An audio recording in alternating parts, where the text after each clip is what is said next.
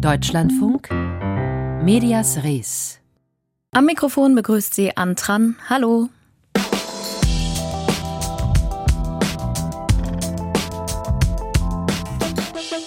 Statt Sommermärchen heißt es in diesem Jahr das erste Mal Winter-WM der Männer. Zumindest für Fußballfans hierzulande.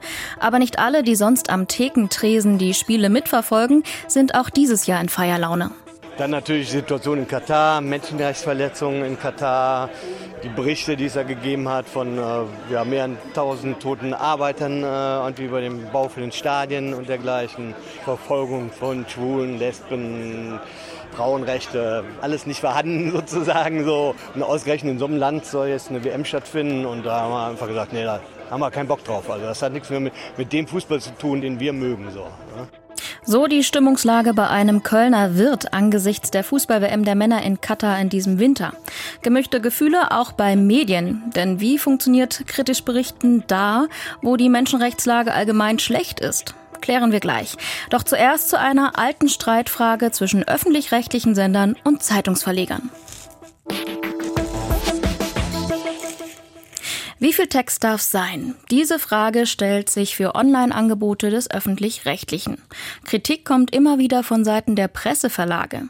Sie monieren, öffentlich-rechtliche Sender würden gebührenfinanziert unzulässig in den Wettbewerb eingreifen, weil sie online zu viel Text anbieten statt Audio und Video. Es geht um einen alten Konflikt, in dessen Mitte steht ein Wort. Presseähnlich. Worum es genau geht, Stefan Fries fasst die Fakten zusammen. Zeitungen liefern Texte, Radiosender gesprochenes Wort und Fernsehsender bewegte Bilder. So war es in der Zeit vor dem Internet. Dort aber bieten heute alle Medien alle Gattungen an, zum Beispiel Zeitungen auch Podcasts und Sender eben auch Texte. Dass auch öffentliche Rechtliche auf das geschriebene Wort setzen, stört die Verlage schon lange, weil sie darin eine illegitime Konkurrenz sehen. Sie sprechen von Presseähnlichkeit, denn im Netz sind Texte der öffentlich-rechtlichen nur einen Klick von Texten der Verlage entfernt. Während die einen durch den Rundfunkbeitrag schon finanziert und frei im Netz sind, müssen die anderen verkauft werden. 2011 haben deshalb acht Verlage gegen die damalige Form der Tagesschau-App geklagt, weil sie ihnen zu presseähnlich war. Nach jahrelangen Verfahren gab es am Ende eine Einigung zwischen beiden Seiten, die teilweise inzwischen auch im Medienstaatsvertrag steht. Presseähnliche Angebote sind den Sendern jetzt verboten, auch wenn umstritten ist, was presseähnlich bedeutet. Der Schwerpunkt der Angebote jedenfalls soll bei Videos und Audios liegen. Texte müssen einen Bezug zu einer Radio- oder Fernsehsendung haben. Trotzdem können die Sender reine Online-Angebote starten. Sie müssen sie aber vorher extra genehmigen lassen vom Rundfunkrat, der für den jeweiligen Sender die Aufsicht führt. Dazu dient der sogenannte Drei-Stufen-Test. Dabei wird in Stufe 1 geprüft, inwieweit das Angebot den demokratischen, sozialen und kulturellen Bedürfnissen der Gesellschaft entspricht, was ohnehin Auftrag der Sender ist. In Stufe 2, in welchem Umfang zum publizistischen Wettbewerb beigetragen wird, also ob das Angebot in Konkurrenz zu anderen, vor allem privaten Medien steht, und in Stufe 3, wie viel Geld für das Angebot gebraucht wird. Über Beschwerden wollen beide Seiten erstmal ohne Gerichte sprechen.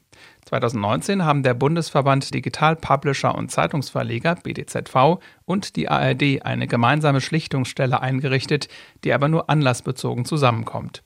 Auf ARD-Seite nimmt jeweils der Vorsitzende teil, im Moment WDR-Intendant Tom Buro, ein Stellvertreter und jeweils die Intendantin des betroffenen Senders. Auf der Seite des BDZV sind es der Präsident, im Moment Matthias Döpfner und ein Stellvertreter. Trotz verschiedener öffentlicher Beschwerden von Verlagen hat jahrelang keiner die Stelle angerufen. Erst jetzt, am 14. Oktober, werden die ersten beiden Fälle verhandelt. Eine Beschwerde des Bremer Weserkuriers gegen Radio Bremen und eine der Magdeburger Volksstimme gegen den MDR. Stefan Fries über Presseähnlichkeit, Drei-Stufentest und Schlichtungsstelle. Und über den Fall der Magdeburger Volksstimme habe ich vor der Sendung mit dem Chefredakteur der Zeitung, Alois Kösters, gesprochen und ihn gefragt, wogegen richtet sich Ihre Kritik an der Online-Präsenz des MDR genau? Ja, unsere Kritik bezieht sich vor allem auf presseähnliche Erzeugnisse. Wir sehen es so, dass Beiträge, die online gestellt werden und die keinen Bezug zu irgendwelchen Sendungen im Rundfunk oder Fernsehen haben, also originär geschrieben werden von einer Online-Redaktion, dass es direkter Wettbewerb mit unserer Tageszeitung ist. Presseähnlich, das bedeutet laut Medienstaatsvertrag, ich habe das da auch nochmal nachgelesen, dass Online-Angebote vom öffentlich-rechtlichen Zitat mittels Bewegtbild oder Ton gestaltet werden müssen, der Text nicht im Vordergrund stehen dürfe. Ausgenommen sind Inhalte mit Sendungsbezug, die also auch im linearen Programm aufgenommen wurden. Und daraufhin habe ich mir mal die App zum Beispiel von MDR Sachsen-Anhalt angeschaut. Und da geht's auch mal um lokale Themen und die werden auch schriftlich, also mit Text abgebildet, zum Beispiel die Salzwedeler Baumkuchenbäckerei. Mhm. Aber es gibt eben auch einen kurzen Clip dazu. Also es war ein Journalist vom MDR da, hat da auch Menschen interviewt und das gefilmt und das in Kontext gesetzt.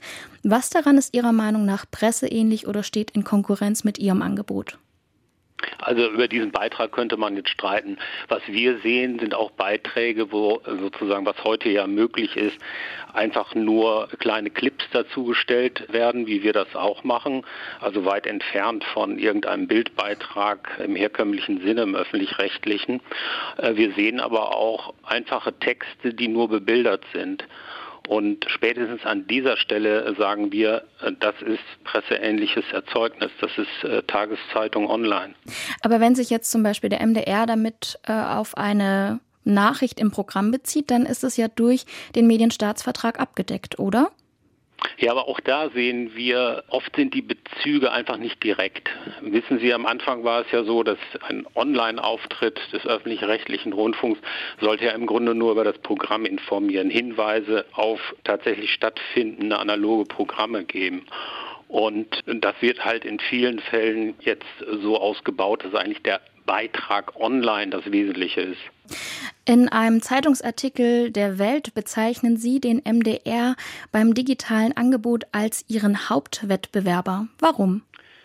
Ja, das ist sicherlich so. Während wir seit einiger Zeit versuchen, neue Geschäftsmodelle aufzuziehen und auch unsere Online-Inhalte zu monetarisieren, finden wir dann ja viele Nachrichten, zum Teil auch äh, auf unseren Impuls hin oder äh, Themen, die wir vorher behandelt haben, dann kostenlos auf den Online-Seiten des MDR. Und das wird ausgebaut. Also wir sehen in den vergangenen Jahren den Ausbau der Online-Redaktion des MDR hier vor Ort mit 20, 25 Leuten und die suchen auch noch weiter nach Redakteuren und äh, gehen davon aus, dass sich auch das Online-Angebot im Netz dann äh, weiter erhöhen wird. Also Sie kritisieren, dass Sie Inhalte als Magdeburger Volksstimme zur Verfügung stellen, die Sie monetarisieren müssen, weil Sie Privatanbieter sind, genau. die der MDR dann klaut. Habe ich das richtig verstanden oder abschreibt? Also so weit würde ich jetzt nicht gehen, aber es, ist, es gibt schon so, dass im nachrichtlichen Bereich zum Beispiel sehen wir ganz deutlich, dass wir die Quelle sind, beziehungsweise die Mitteldeutsche äh, Zeitung und die Volksstimme, die sind so ein bisschen der Steinbruch für die Themen, die dann auf den Online-Seiten auch des MDR zu finden sind.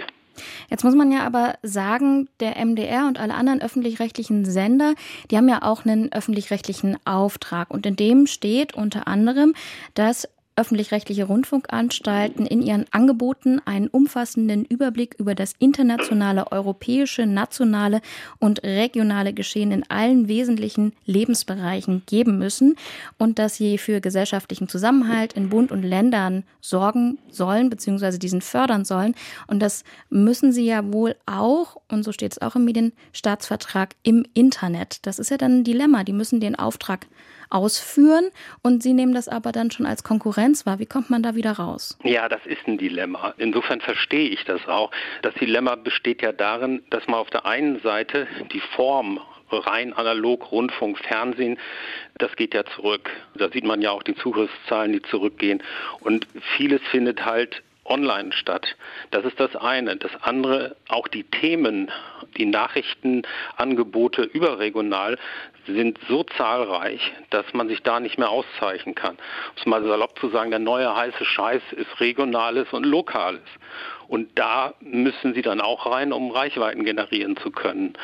Allerdings ist das in der Form, wie ich das im Moment sehe, nicht äh, vom Auftrag abgeleitet. Das ist einfach nur eine Reaktion eben auf den Markt.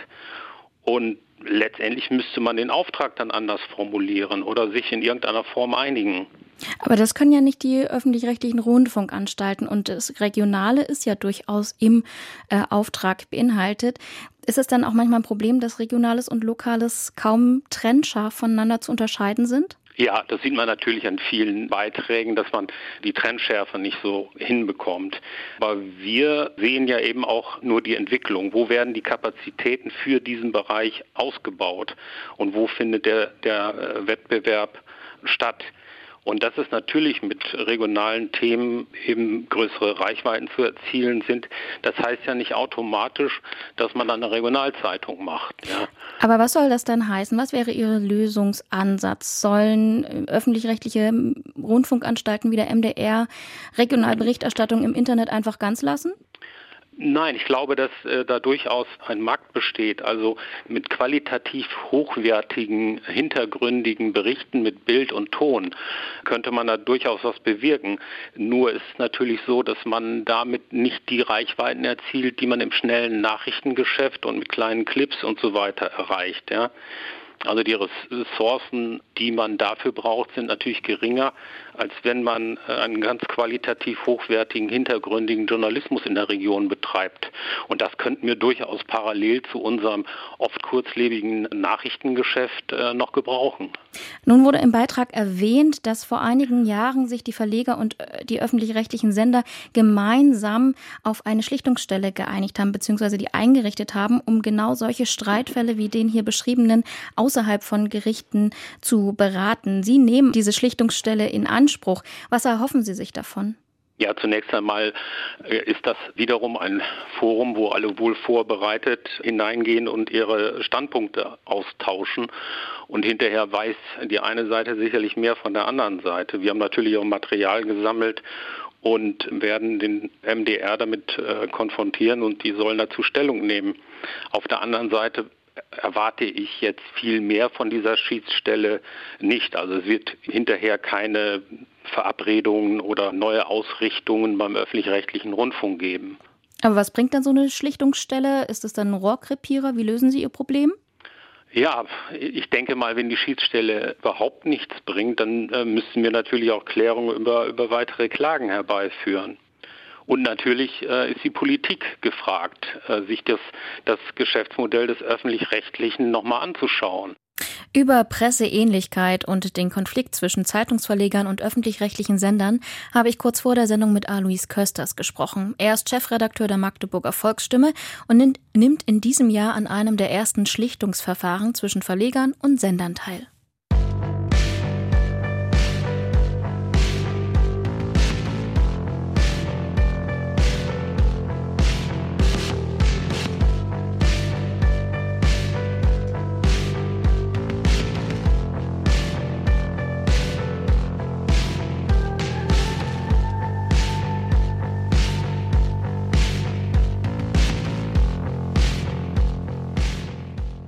Hansi Flick sagt Nein. Die WM in Katar sei nicht richtig, gibt er in der Süddeutschen Zeitung zu Protokoll. Bei den Themen Menschenrechte und Nachhaltigkeit, da stimme vieles nicht. Aber eine Weltmeisterschaft sei eben für einen Bundestrainer wie Flick eben das größte Event, an dessen Erfolg auch seine Arbeit gemessen werde. In einem ähnlichen Dilemma befinden sich Medien. Sie müssen und wollen über ein Sportgroßereignis wie die Fußball-Weltmeisterschaft der Männer berichten, live von den Spielen, aber eben auch kritisch und hintergründig vor Ort. Allerdings ist letzteres im Golfstaat Katar kaum möglich. Wer es doch probiert, könnte in Schwierigkeiten geraten, berichtet Ronny Blaschke. Seit Jahren beschäftigt sich Benjamin Best mit den Gastarbeitenden in Katar. Mehrfach reiste der Journalist des WDR an den Persischen Golf. 2019 filmte er dort verdeckt in engen, verdreckten Arbeiterunterkünften.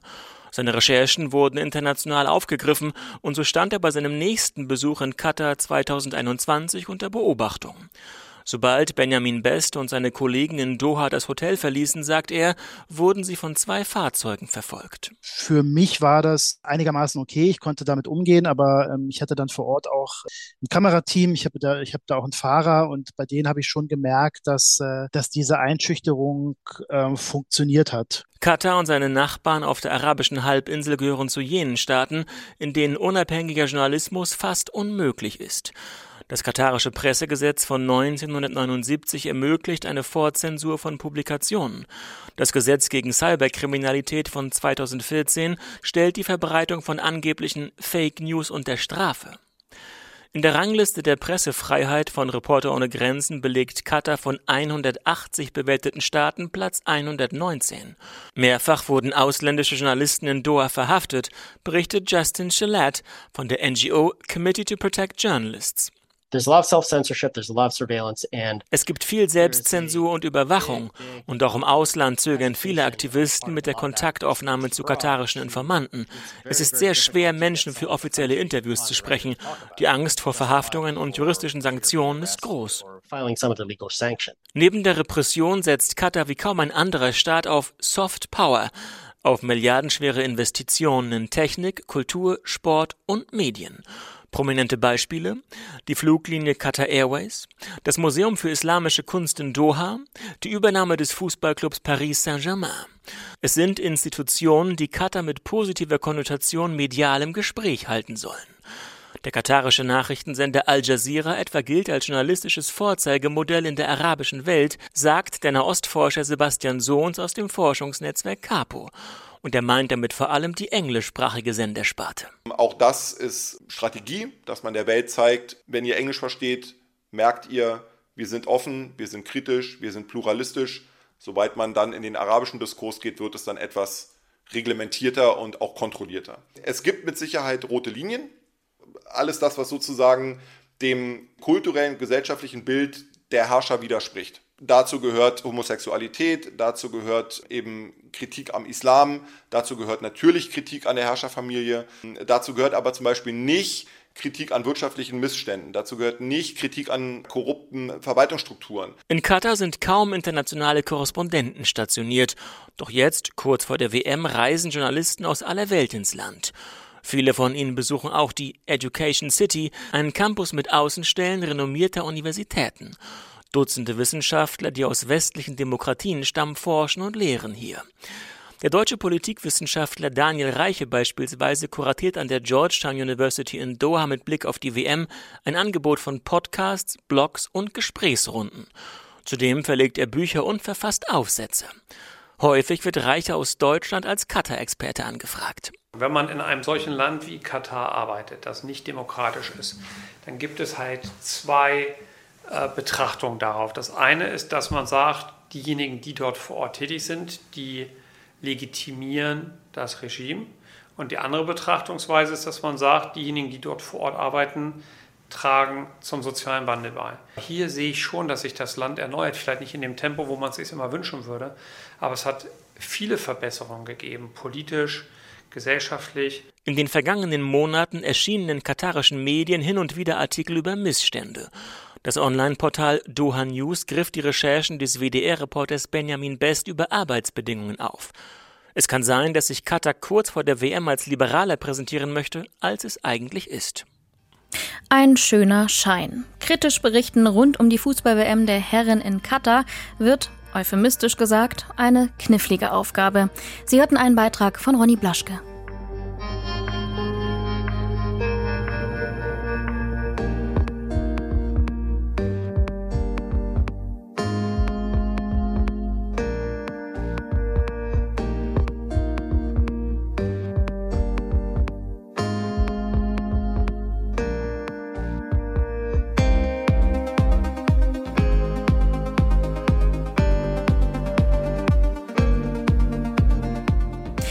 Bierzelt, Tracht und Weißwurst. Dafür ist Europas größtes Volksfest, das Oktoberfest in München, bekannt.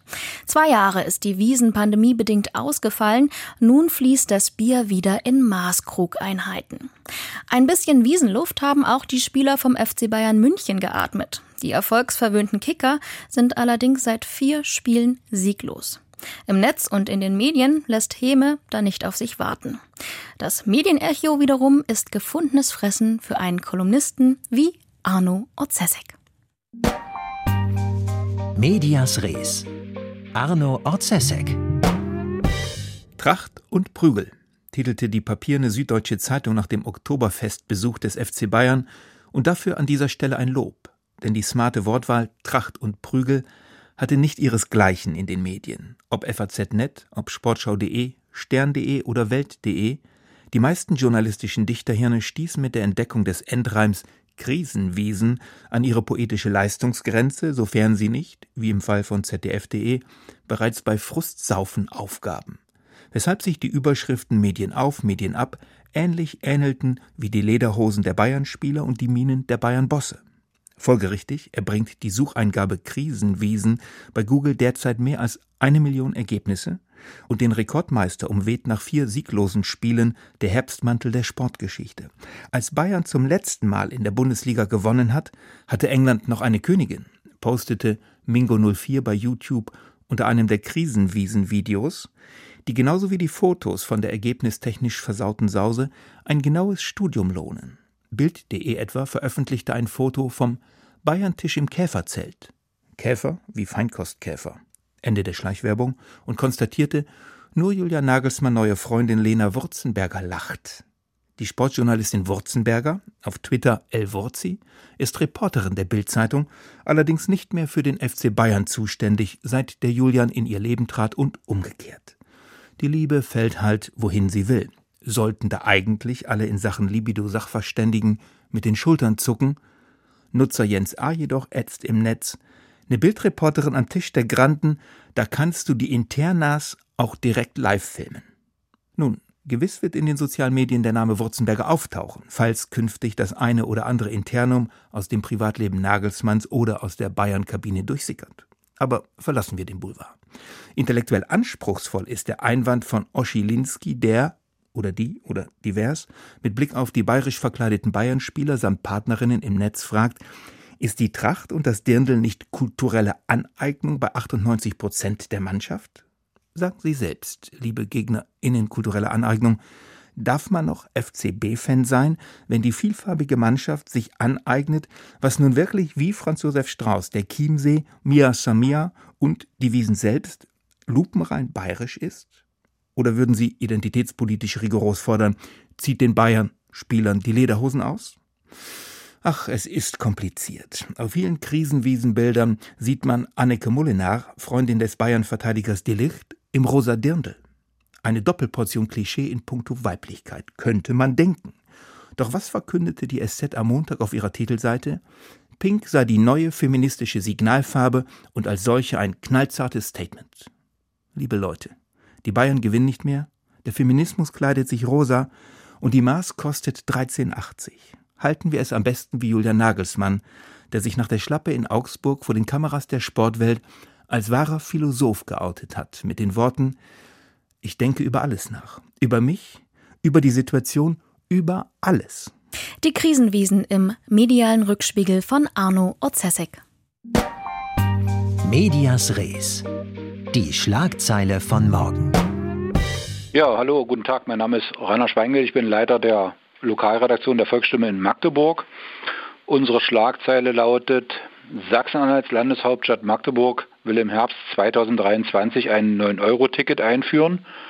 Es soll für alle Schüler gelten, die bisher keinen Anspruch auf ein kostenloses Ticket für den Nahverkehr haben. Und sofern der Stadtrat zustimmt, können damit 16.000 Schüler für 9 Euro im Monat den gesamten Nahverkehr in Magdeburg nutzen. Bisher mussten sie dafür rund 42 Euro monatlich bezahlen.